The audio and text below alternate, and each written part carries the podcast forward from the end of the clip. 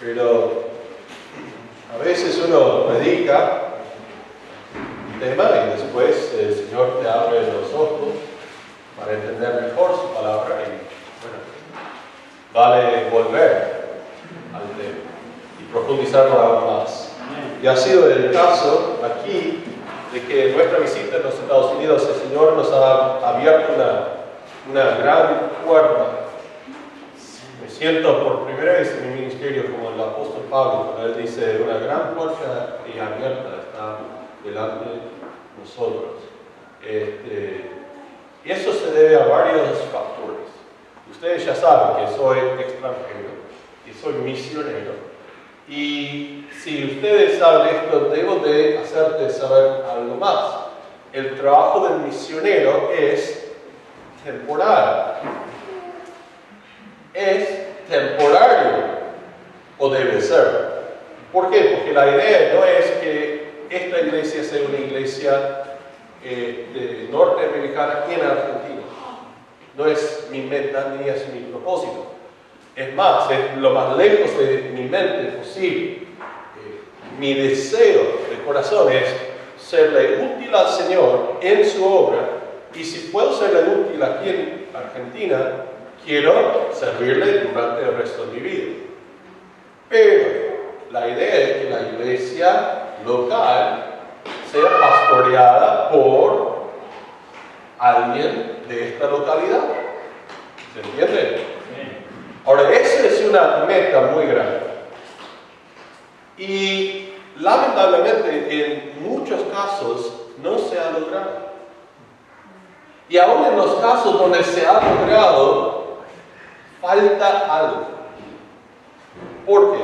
Porque esta mañana necesito comenzar hablándoles de la eh, necesidad de no solamente crecimiento, en cuanto a los números, en cuanto a la cantidad de personas que vienen a la iglesia, necesito hablarles de la reproducción. Cuando una persona este, está por tener un bebé, hay mucho gozo, ¿no? Cuando plantamos un árbol, sea un frutal, por ejemplo, y eh, ¿qué esperamos? El ¿Y cómo es que haya fruto en, un árbol? Sino que haya reproducción. Y dentro de ese, eh, eh, la, fruta que viene del árbol se lleva la semilla, ¿no? Porque esa es la ley de Dios. Dios diseñó a la creación. Si Él es autor de la creación, no nos debe sorprender cuando escuchamos en su palabra fructificada y multiplicados. Y en su momento tuvo que mandar a, los seres humanos a llenar la tierra. Estamos llegando cada vez más, pero nosotros entendemos que el propósito del matrimonio entonces es compañerismo y el fruto de este compañerismo es tener hijos. ¿Estamos hasta ahí? ¿Todos de acuerdo?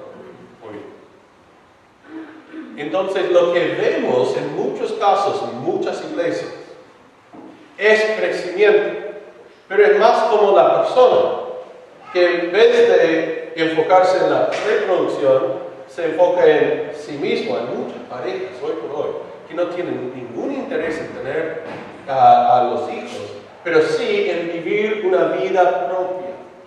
Y lamentablemente sabemos que el crecimiento del cuerpo no es tan provechoso. ¿no? ¿Por qué? Porque al final cuando todos nuestros esfuerzos va, da, dan para uno mismo, entonces a veces eh, nos pasamos los límites y empezamos a este, mostrar una forma no tan agradable. Cuando la iglesia, cuando pasa lo mismo en la iglesia, tenemos un gran problema. Porque en vez de ser una iglesia sana, termina siendo una iglesia creciente, pero no una iglesia que está reproduciéndose. Y esto no, esto no es el propósito de Dios. Ya pusieron piedra frente a la puerta ¿ya? y se abrió por sí solo. Wow. fuerte de Muy bien. Ahora, lo que digo con esto es que como meta, mi meta no es solamente que la iglesia tenga su propio pastor. Mi meta no es simplemente que esta iglesia tenga este, este salón repleto, tanto como arriba lleno de chicos. ¿no? La meta es que la iglesia se reproduzca y eso implica que nosotros tengamos un corazón dispuesto a ver la obra del Señor expandirse. No solamente ensancharse, sino expandirse. Y nosotros tenemos que entender cómo es el proceso. Entonces es mi meta de compartir con ustedes en algunas próximas eh, prédicas una meta mía para esta iglesia. Y cómo nosotros podemos lograr cambiar ciertas cosas para lograr lo que es una meta bíblica, que esta sea una iglesia que se reproduzca. No es tan fácil, o si no todos lo estarían haciendo. Y nosotros vemos que en muchos casos, muchas iglesias jamás han llegado a reproducirse en toda su historia. Pero eso no puede ser el caso aquí. ¿Sabes por qué? Porque nosotros tenemos un mandato. Nosotros tenemos el mandato de nuestro Señor Jesucristo. Y todos nosotros sabemos que nos dijo en Mateo capítulo 28, el verso 18 a 21, nuestro Señor nos mandó, por tanto, ir y hacer discípulos. Y en base a ese mandato, nosotros estamos aquí Pero nosotros a veces nos cuesta, ¿por qué? Porque como dije antes, no es nada fácil. Ninguno aquí le ha resultado fácil la vida del discípulo de Jesucristo. Pero nuestro Señor no nos ha dejado desamparado ni sin fuerza ni a la deriva, sino que nos ha guiado a través de su palabra. Entonces, por eso, con esa serie de mensajes, es mi deseo de mostrarles cómo creo que nosotros podemos lograr la meta. Y lograrlo en un poco plazo, un corto plazo. Así que, están en sus Biblias en Hechos capítulo 11, les invito a ponerse de pie para la lectura de la misma. Lo hacemos en reverencia a la palabra de Dios y vamos a leer aquí en Hechos capítulo 11, verso 19 hasta el 26. Y dice así, ahora bien, los que habían sido esparcidos a causa de la persecución que hubo con motivo de Esteban, pasaron hasta Fenicia, Chipre y Antioquía, no hablando a nadie la palabra, sino solo a los judíos. Pero había entre ellos unos varones de Chipre y de Sirene, los cuales, cuando entraron en Antioquía, hablaron también a los griegos, anunciando el Evangelio del Señor Jesús. Y la mano del Señor estaba con ellos, y gran número creyó y se convirtió al Señor. Llegó la noticia de estas cosas a oídos de la iglesia que estaba en Jerusalén, y enviaron a Bernabé que fuese hasta Antioquía.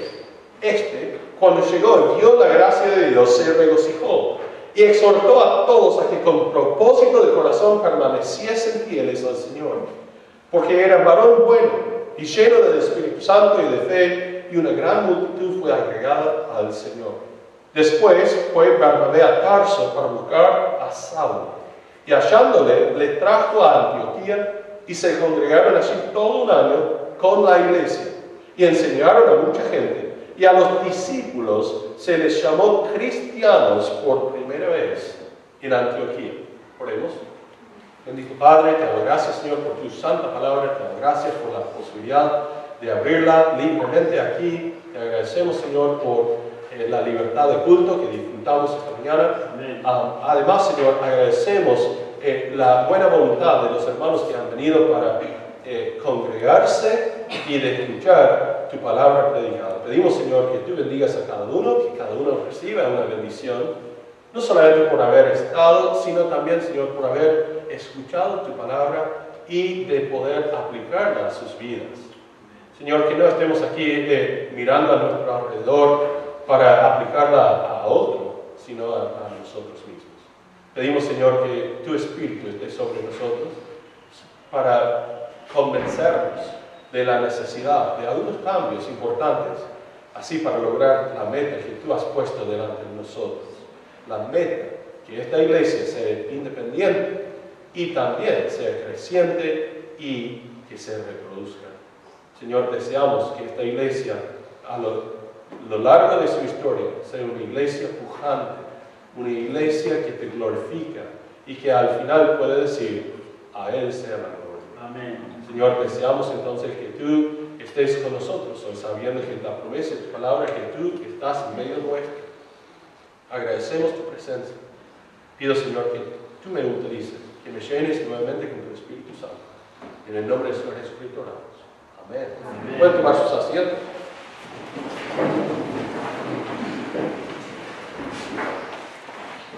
Una cultura de hacer discípulos puede influenciar al mundo para bien.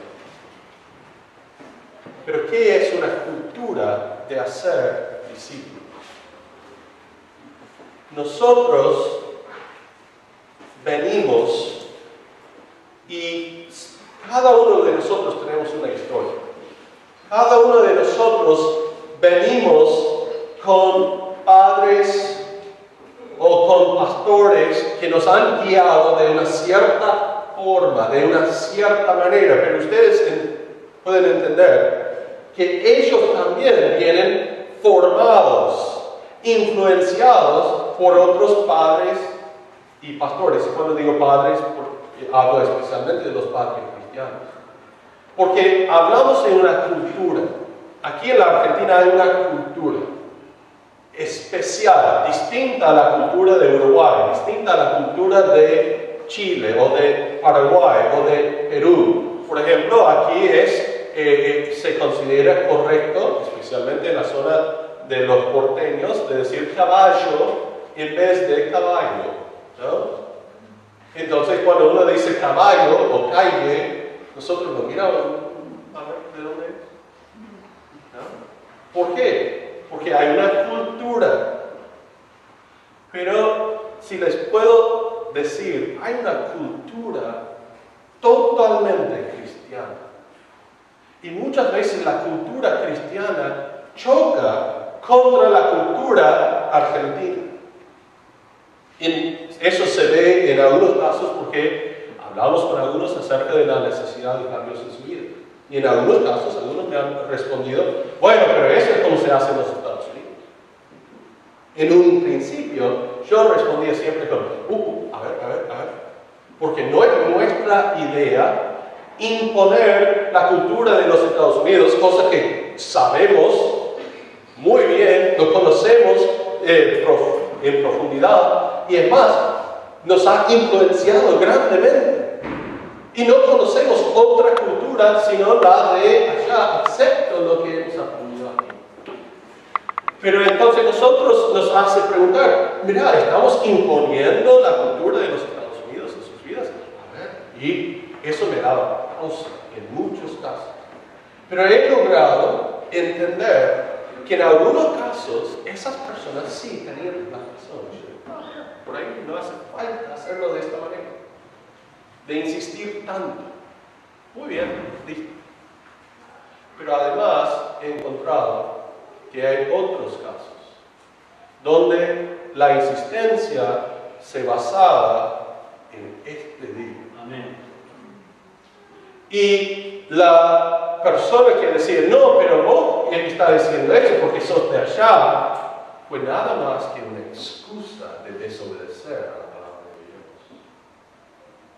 Entonces, cuando yo digo es necesario engendrar, hacer y formar una cultura de hacer discípulos, lo que digo es, es algo totalmente extraño a cada uno de nosotros aquí presentes. Eso es en un principio. Ninguno de nosotros entendemos, hemos sido formados en esa cultura, al menos que somos formados en casas, hogares cristianos, bajo el liderazgo de un pastor que es sumamente bíblico. En aquel caso sí, podéis decir, tengo algo de conocimiento, pero choca contra lo que la Biblia llama el hombre natural. Esa es otra cultura que la Biblia dice que hace guerra entre nosotros. Y nosotros luchamos contra ese, yo quiero hacerlo de una manera, mientras que la Biblia me diga que tengo que hacerlo de otra manera. Y Pablo dijo, hasta a mí me abate. Increíble, ¿no? Entonces, ¿por qué puedo decir que puede influenciar al mundo para bien esa idea de generar, cultivar una cultura de hacer discípulos? Tiene que ver con nuestro pasaje hoy porque encontramos un término en el verso 26 que es un término nuevo en toda la Biblia hasta ahora. A esta altura, los seguidores de Jesús se denominan discípulos. Discípulos. Pero ahora viene la palabra en verso 26, cristianos. Se les llamó cristianos por primera vez. ¿Dónde? En Antioquía. Ahora temo, una pausa, temo que se están poniendo muy confortables porque no hay mucho aire moviendo, se van a dormir. Si es así, voy a tener que hablar más fuerte, así que se queden despiertos. ¿Están con calor? ¿También? Muy bien, excelente. Aquí arriba supongo que hay más calor y hay más luces y más cosas, yo lo siento un poco más. Bien. ¿Están despiertos? Seguimos. Según nuestro texto, cuando estos discípulos se mostraron fiel a su maestro frente a los inconversos, fueron llamados cristianos. Pero el término eh, discipulado y hacer discípulos son dos términos distintos. Y yo no quiero que en sus mentes se confundan las dos cosas. Digo esto, ¿qué es el discipulado? Sino algo que hemos realizado en nuestra iglesia durante un largo periodo. Y no está mal. Es más, es algo muy necesario para el desarrollo de la vida cristiana. Pero el hacer un discípulo no es lo mismo. Y te explico por qué. El proceso de realizar un discipulado en nuestra iglesia hasta ahora involucra al creyente asistir a una clase para recibir alguna instrucción. ¿Están de acuerdo con mi definición? Bien. Ahora, la meta es su crecimiento en la gracia y el conocimiento del Señor. Pero el proceso de hacer un discípulo involucra tanto más que una clase. Lamentablemente, las clases de discipulado tienden a establecer una dependencia de parte de los participantes que nunca fue parte del plan originario de Dios. En vez de recibir instrucción para su rápida implementación y divulgación, las clases terminan siendo una fiesta de autocomplacencia donde las enseñanzas entran, pero nunca se transmiten para el beneficio de Cristo, del cuerpo de Cristo y un mundo perdido.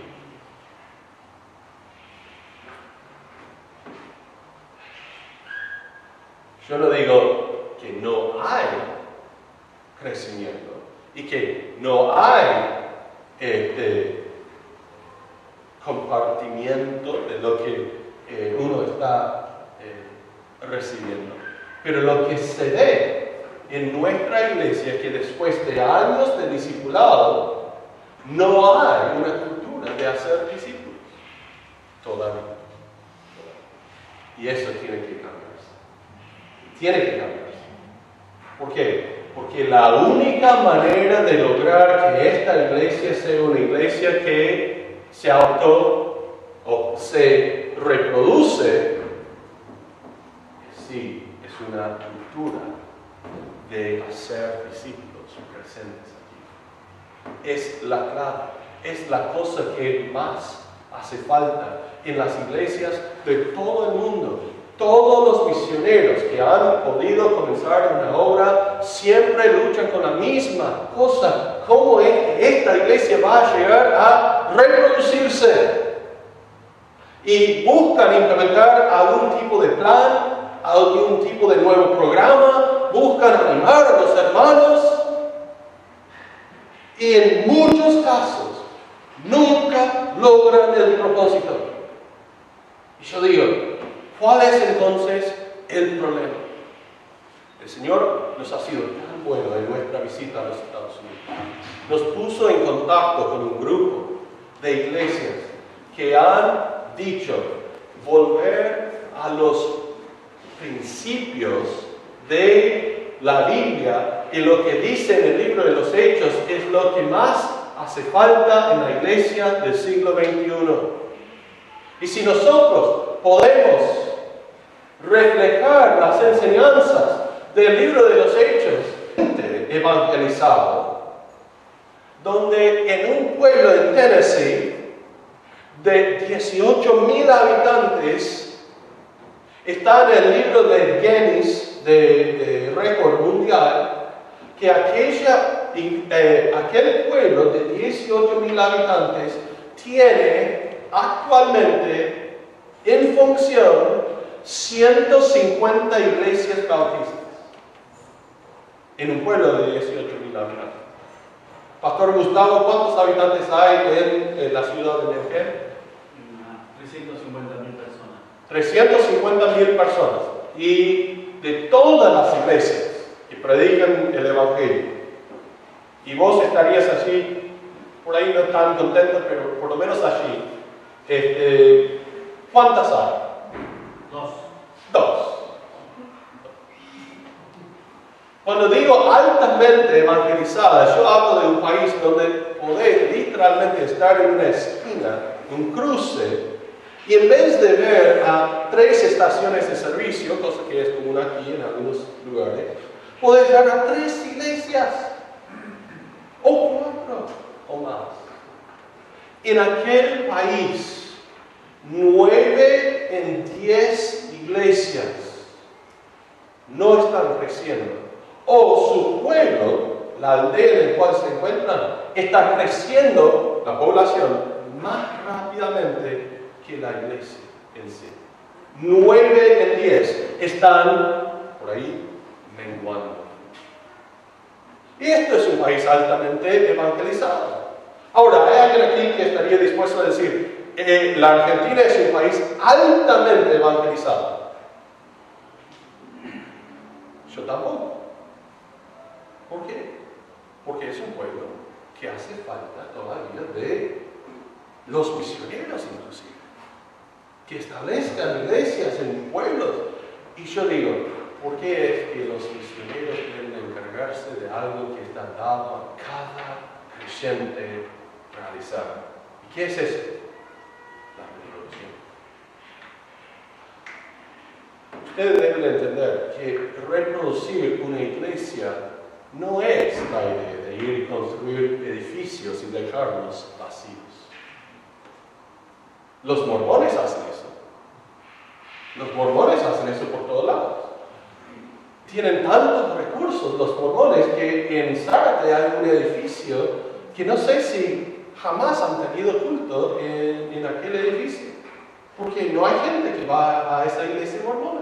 Pero ese es, es precioso el lugar y no van a. Nuestra idea no es seguir su ejemplo y construir edificios. No, la iglesia es el cuerpo de Cristo. ¿Estamos de acuerdo? Si nosotros somos entonces el cuerpo de Cristo y la iglesia es el cuerpo, nosotros debemos entender que la reproducción de iglesias involucra cada individuo. ¿Por qué? Porque si yo me reproduzco espiritualmente, puede haber necesidad de otras, otros edificios en otras zonas y la expansión del Evangelio en todo el país. Te hago una pregunta. ¿Cuántos de ustedes aquí no tienen que levantar la mano? Por favor, es una encuesta personal. Hasta ahora no te voy a pedir que se levante la mano pero ¿cuántos de ustedes han ganado a por lo menos un alma? Uno. Reproducción. Uno. No tenés que tener 10 hijos para decir que, que haya reproducción en la pareja. Un solo hijo es suficiente. ¿Cuántos de ustedes han podido guiar a una, a un alma? Uno. Ahora voy a cambiar el enfoque. Fíjense, miren en su alrededor un momento. Si todos nosotros a un alma, una, y ponemos, por ejemplo, una, una meta. Bueno, dentro de 10 años, cada uno aquí va a ganar a una. ¿Cuántas personas más estarían aquí presentes? ¿Cuántos somos hermanos? ¿Ya contaron? ¿Alguien contó esta mañana cuántos son? 55. 55, aquí abajo. ¿No? ¿Cuántos estarían aquí presentes? 110. ¿Sabes cuántas sillas que hay en este, este salón en este momento? Creo que son 108 años. No, no habría lugar para todo ello. Tendríamos que comprar más sillas. Pero en vez de simplemente comprar más sillas, ¿por qué no comenzar una iglesia? ¿Cuántos de ustedes viajan más de 20 minutos para llegar a este lugar? ¿Varios? Vive en Denver. Hermano eh, Juan Pablo vive en Los Cardales. Matías, Villarrosa. Sí, Raúl y la familia, ellos reciben el premio siempre. Porque estar en Dugan ahora a 60 kilómetros, de aquí. ¿Por qué? Porque no hay otra iglesia entre aquí donde ellos pueden congregarse y recibir la misma enseñanza.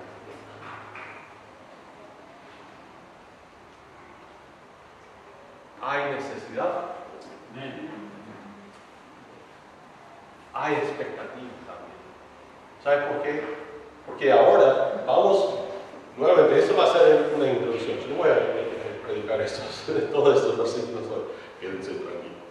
Este, los que me conocen saben que soy de predicar largamente. Bueno, algo sí, pero no todo esto. Esa es una introducción. Ni he llegado a mi introducción, por favor.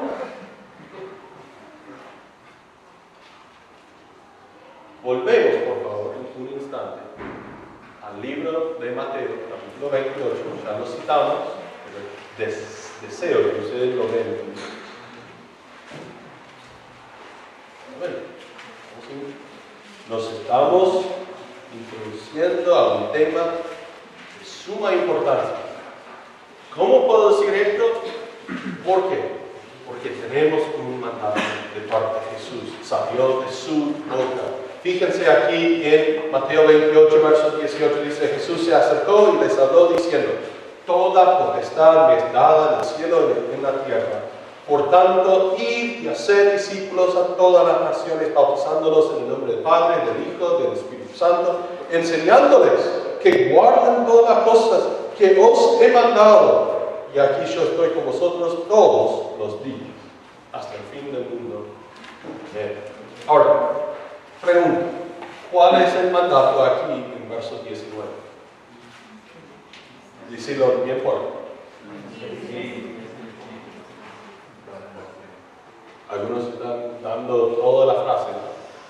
Parece de primera vista que el mandato es ir. Pero al estudiar el griego, esto no es un mandato. Para nada. Se traduce como un mandato porque lleva el peso del mandato que viene después. Pero literalmente se supone que nosotros vamos a estar en camino, así que mientras que estén yendo, es una traducción más literal del griego. Viene el mandato después. ¿Cuál es? Hacer discípulos. Es el único mandato eh, aquí en este. Hacer discípulos. Por eso digo yo que una cultura de hacer discípulos puede influenciar al mundo para el bien. Porque Jesús no se lo dijo. ¿Ustedes lo creen? A Jesús, no a mí, a Jesús. Él dijo hacer discípulos. ¿De quiénes? De todas las naciones. Y nosotros decimos, wow, sí, eso, eso es lo que vamos a hacer. Pero ¿cómo? Buena pregunta. ¿Dónde? Bueno, mejor.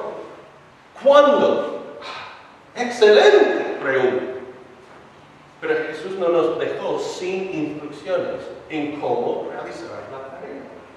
Ahora llegamos al libro de los Hechos, capítulo 1 y verso 8. El versículo 8 de Hechos 1 es nuevamente Jesús hablando, dando esa instrucción y se registra de una manera distinta. ¿Está bien? Mismo mandato, pero nos da más información en cuanto a ese mandato. Pero, dice verso 1, recibiréis poder cuando haya venido sobre vosotros el Espíritu Santo y me seréis testigos. Esa es la idea de testificar acerca de Jesús para poder hacer discípulos. Me seréis testigos. ¿Estamos hasta ahí? mire, ahora nos da el plan divino en cómo realizar la tarea. ¿Lo ven? Dice, me seréis testigos ¿dónde? Primero, Jerusalén. Segundo, toda Judea. Después, Samaria y hasta ¿Ves cómo esto encastra con Mateo 28? Porque dijo, este, hacer discípulos a todas las naciones. Y él dice, ¿dónde debes estar tu enfoque?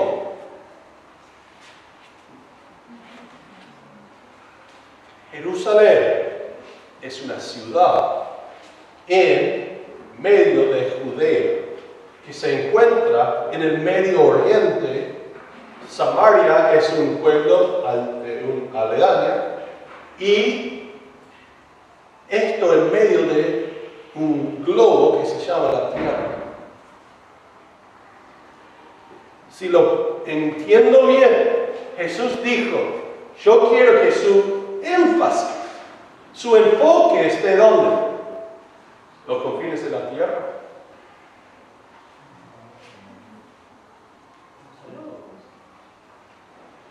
Él dice, quiero que tu enfoque siempre esté en tu pueblo donde estés. Ahora, lamentablemente, nosotros somos muy propensos a levantarnos y llevar nuestros recursos y nuestros esfuerzos a un lugar lejos. ¿Por qué? Porque nos hace sentir bien. Todos nosotros que fuimos a Neoquén nos sentimos bien en realizar la obra y fue muy necesario. Pero ahí hay un problema. Porque cuando de nosotros volvimos a nuestra Jerusalén para poner nuestro enfoque aquí?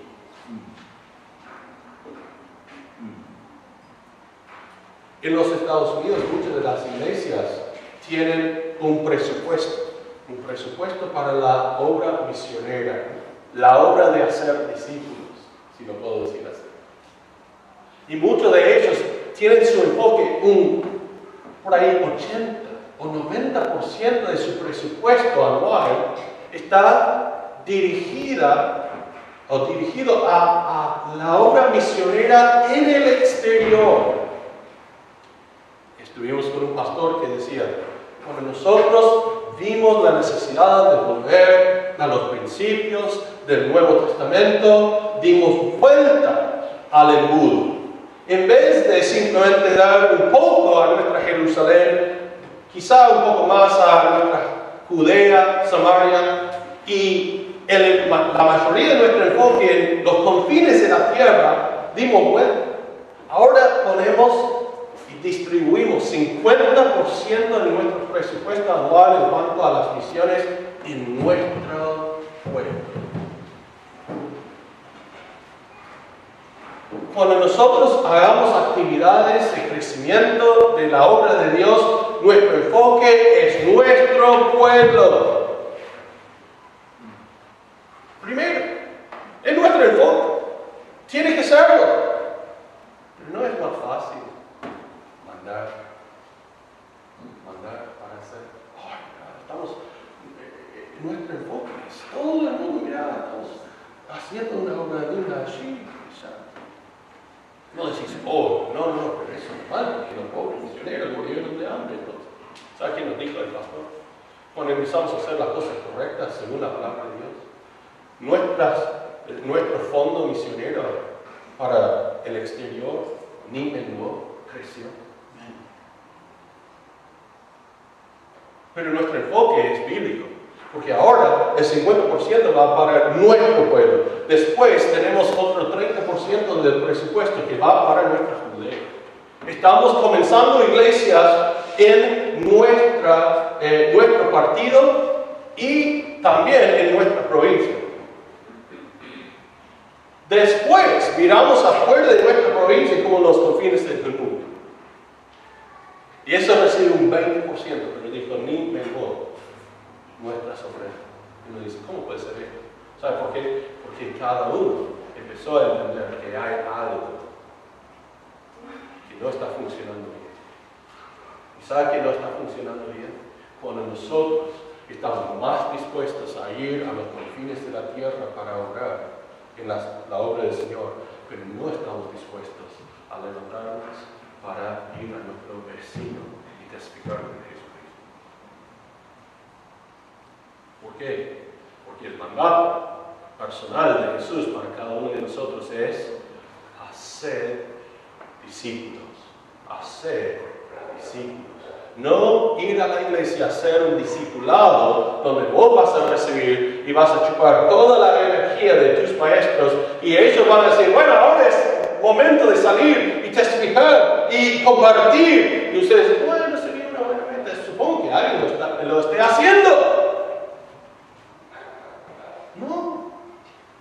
Es nuestra tarea, es nuestra responsabilidad, es nuestro maestro. Y eso nos hace volver al tema del discípulo.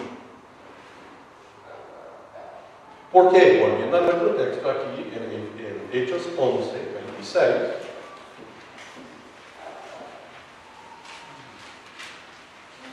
Mire nuevamente lo que dice verso 26.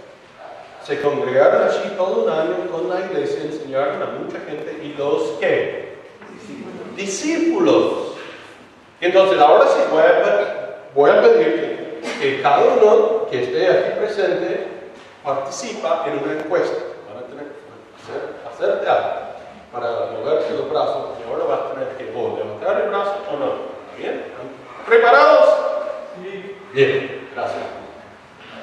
Ahora, ¿Cuántos de ustedes se identifiquen con Jesús y pueden decir públicamente, yo soy seguidor de Jesús?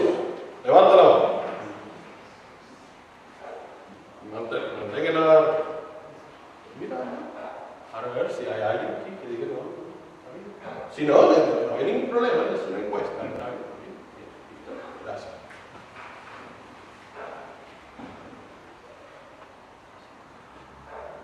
Entonces voy a darles la definición de la disciplina.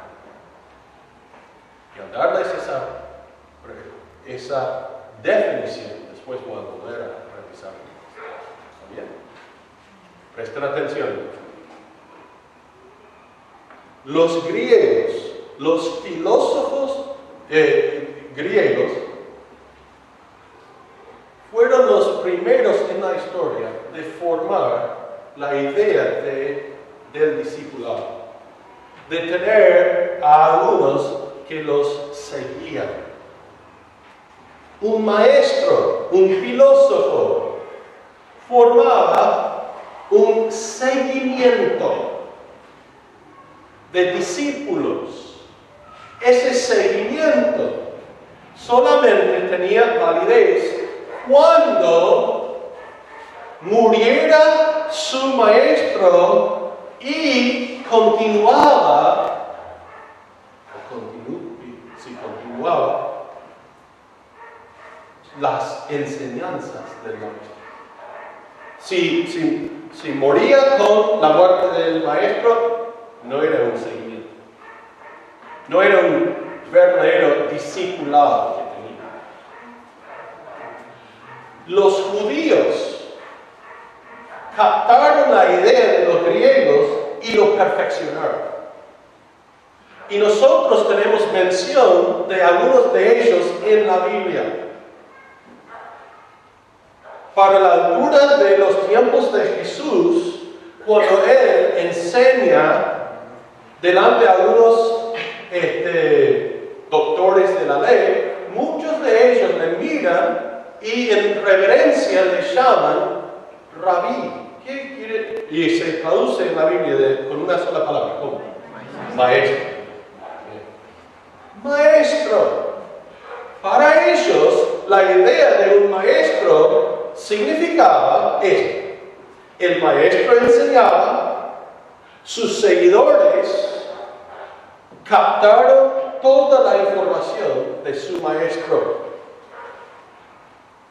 La única manera de hacerlo fue de vivir con Él, de ver cómo Él se acostaba, cómo Él comía, cómo Él hablaba. Inclusive algunos de ellos terminaron caminando de la misma manera que su maestro.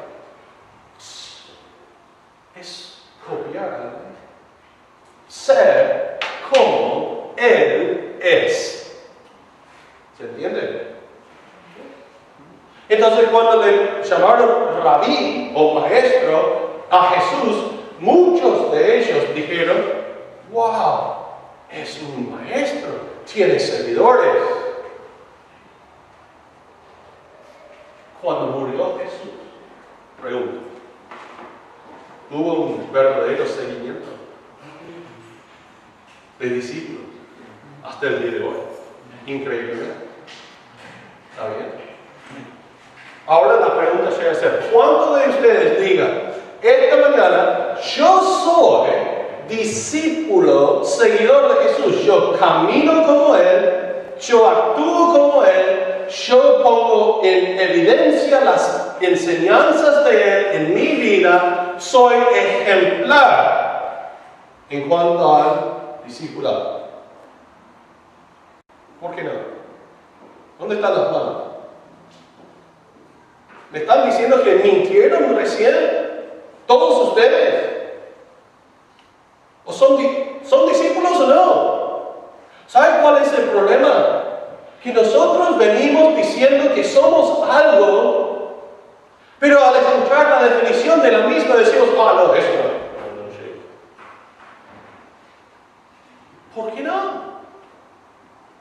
Pablo dijo, dijo, sed imitadores de mí, como yo de Cristo. ¿Cómo puedo decir esto? ¿Sabe por qué? Porque él era discípulo de Jesús y él dice, ¿ustedes quieren ver cómo es Jesús? Sígueme a mí. Porque yo soy seguidor de él. Hermanos,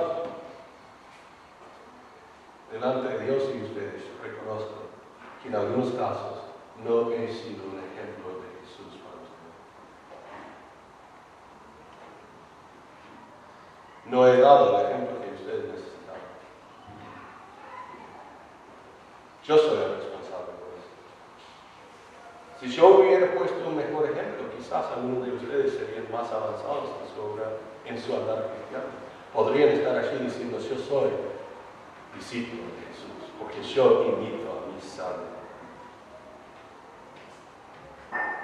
Yo lo confieso. Y lo único que puedo decir a esa altura es, no soy perfecto. ¿Sabes qué dijo Pablo en Romanos capítulo 7? Él dijo, lo bueno que deseo hacer, no lo hago. Lo malo que no deseo hacer, eso lo hago. No hay perfección, ni para el apóstol Pablo. No estamos hablando de lograr la perfección en esta vida. Pero sí estamos hablando de un crecimiento espiritual.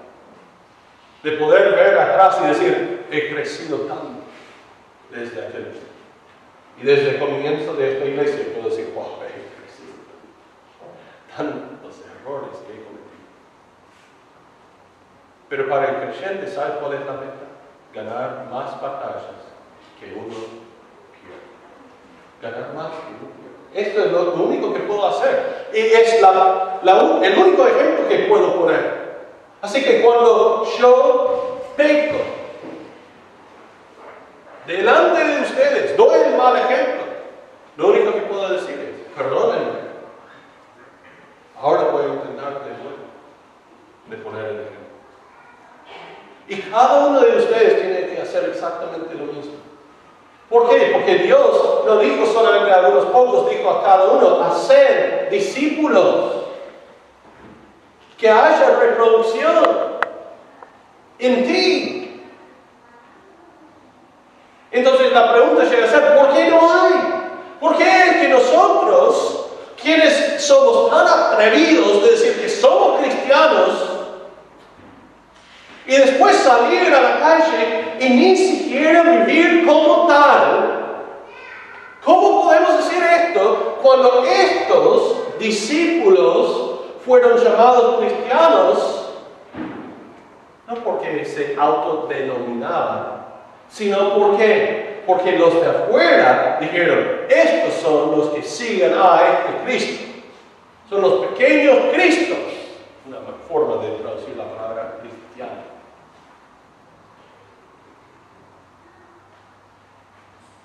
digo, algo está mal.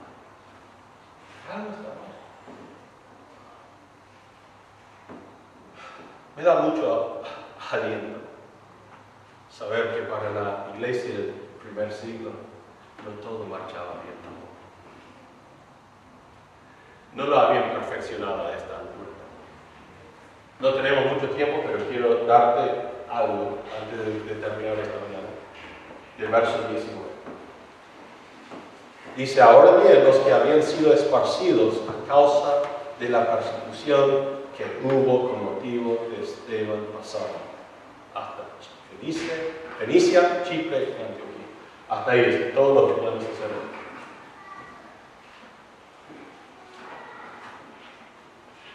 ¿Por qué la mención de la persecución de Esteban? ¿Ustedes se acuerdan de Esteban? Esteban él quedaba este, voz delante del tribuno de los judíos.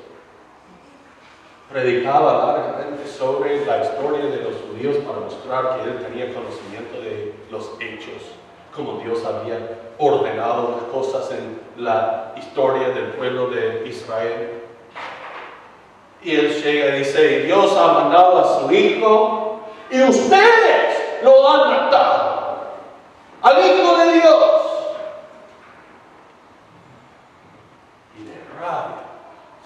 se encimaron,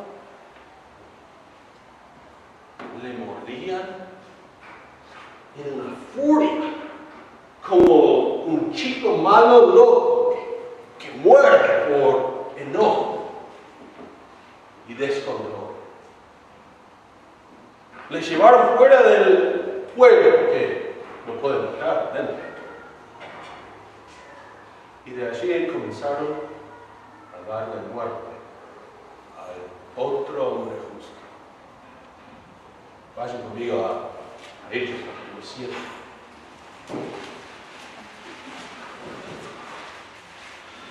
Hechos capítulo 7, estamos aquí en verso 59. Y apedreaban a Esteban mientras él invocaba y decía, Señor Jesús, recibe mi espíritu. Y pues de rodillas clamó a gran voz, Señor, no me tomes en cuenta este pecado. Wow. wow. Ese es el seguidor de Jesús. Y habiendo dicho esto, murió. No murió. Ya no murió. Bueno, hay un largo rato, ya dos mil años. Pero él tiene esperanza de caminar nuevo. Ahora viene 8 uh, Saulo consentía en su muerte. En aquel día hubo, miren esto, una gran persecución. ¿Contra qué? Contra la iglesia. contra todos los seguidores de Jesús. Ese seguimiento que se había armado, ahora todos los seguidores, los discípulos, van a estar bajo persecución.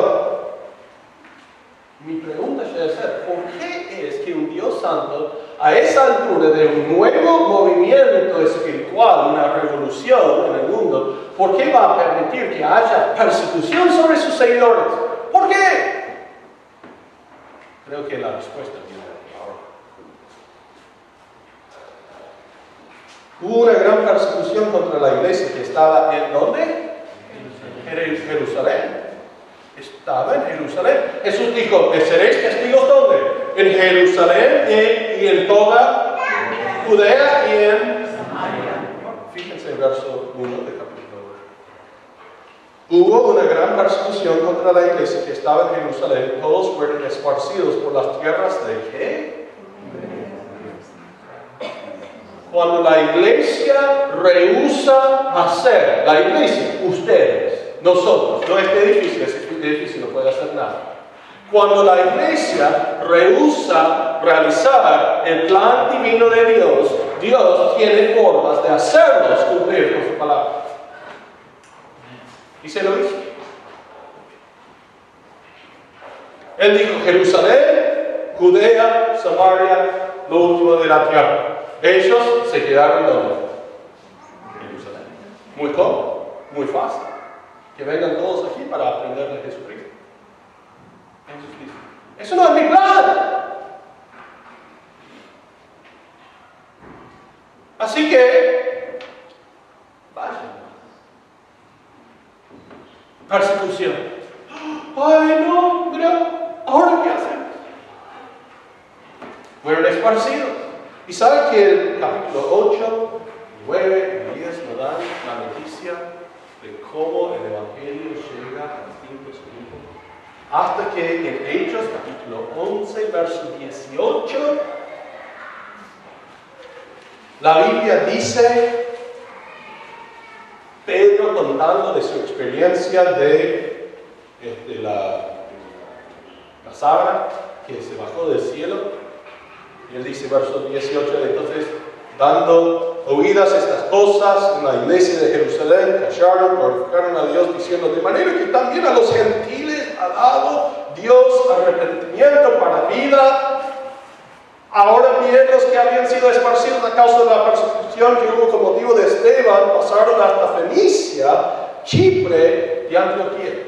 ¿Lo ven? Están fuera de los límites, los confines de Jerusalén, de Judea y de Samaria, y ahora están hasta los confines de la tierra. Están llegando, de a poco, pero están llegando. Hermanos, mi punto de esta mañana, y doy la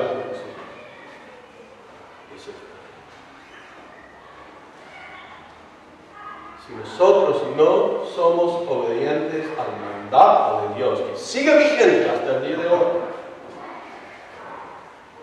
no nos debe sorprender cuando viene la persecución. Porque Dios y nosotros no vamos a poder decir es porque somos tan fieles a Dios que viene esa persecución. Sino que como ellos que lo reconocieron tanto que está escrito permanentemente en tinta sobre papel y que está escrito en el cielo para siempre, por su falta de obediencia, Dios trajo persecución a sus vidas y los hizo cumplir con su palabra. Ahora, pregunta, ¿estamos eh, sufriendo persecución en estos días en nuestra iglesia? ¿Quieren persecuciones? Yo tampoco. Entonces, como un pastor que nos ama con todo su corazón, les ruego esta mañana que dejen la idea de simplemente venir aquí y recibir y recibir y recibir y que pongan la meta de Cristo, Cristo por delante, ¿cuál es? Voy a ser hacedor de discípulos. Voy a buscar reproducirme espiritualmente. Más adelante vamos a tener que hablar de ¿dónde comienza ese, ese tipo de obra? Porque según entiendo de la Biblia, empieza la obra de hacer discipulados, según Deuteronomio capítulo 6, en el hogar.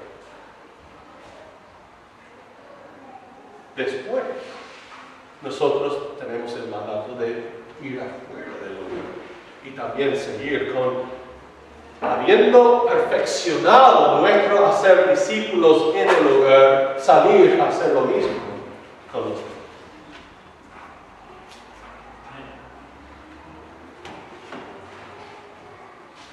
Hay mucho más, mucho. Nos va a costar unas semanas de estudiar todo lo que hay aquí. Pero lo que digo esta mañana es que nuestro Señor nos ha dado una oportunidad de ser una iglesia, una iglesia pujante. No para nuestra gloria, no para que el pastor Jaime pueda ir a, las iglesias que, le apoyan en los Estados Unidos, inmigrantes que son. Porque al final, no me importa si están contentos o no, algunas ni siquiera quisieron verlos. Otras sí, algunas no. No les importaba. Ah, está bien, bueno. Vamos a Pero nuestro Dios, Él le importa. Amén. Porque Él nos ha puesto aquí. Me ha contado digno como un hombre de Dios. Y quiere utilizarlo. Algunos estarán dispuestos. No, no. Es una introducción al tema. Tenemos que cambiar la cultura de nuestra iglesia para que sea una cultura de hacer discípulos. No de hacer, realizar discipulados, sino de hacer discípulos. Con la cabeza agachada, los ojos cerrados.